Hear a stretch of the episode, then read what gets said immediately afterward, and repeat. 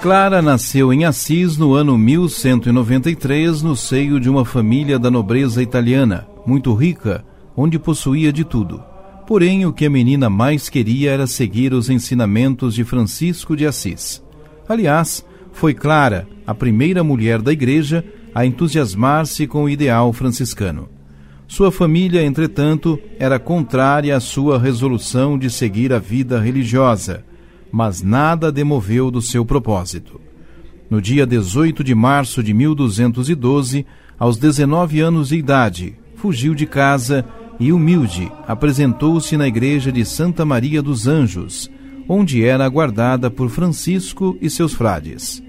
Ele então cortou-lhe o cabelo, pediu que vestisse um modesto hábito de lã e pronunciasse os votos perpétuos de pobreza, castidade e obediência. Depois disso, Clara, a conselho de Francisco, ingressou no mosteiro beneditino de São Paulo das Abadesas, para ir se familiarizando com a vida em comum. Pouco depois foi para a ermida de Santo Ângelo de Panso, onde Inês, sua irmã de sangue, juntou-se a ela. Pouco tempo depois, Francisco levou-as para o humilde convento de São Damião, destinado à Ordem Segunda Franciscana das Monjas, em agosto, quando ingressou pacífica de Guelfúcio, Francisco deu às irmãs sua primeira forma de vida religiosa. Elas, primeiramente, foram chamadas de Damianitas, depois, como Clara, escolheu de Damas Pobres, e finalmente, como sempre, serão chamadas de Clarissas.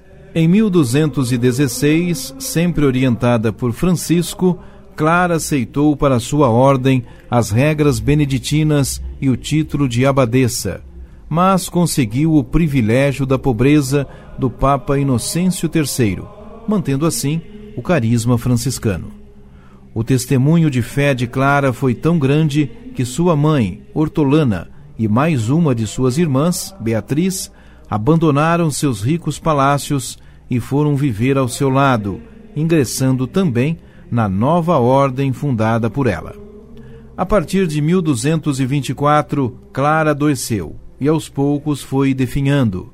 Em 1226, Francisco de Assis morreu e Clara teve visões projetadas na parede da sua pequena cela. Lá, via Francisco e os ritos das solenidades do seu funeral que estavam acontecendo na igreja. Anteriormente, tivera esse mesmo tipo de visão numa noite de Natal, quando viu projetado o presépio e pôde assistir ao Santo Ofício que se desenvolvia na igreja de Santa Maria dos Anjos. Por essas visões, que pareciam filmes projetados numa tela, Santa Clara é considerada padroeira da televisão e de todos os seus profissionais.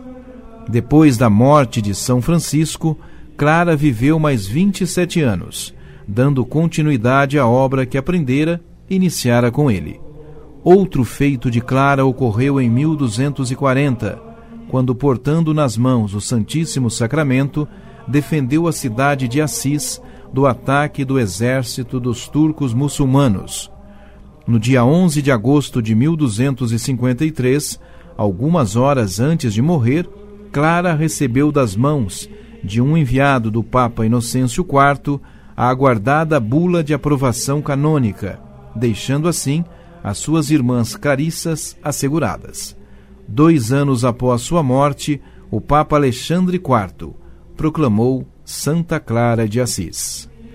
Santa Clara de Assis, rogai por nós.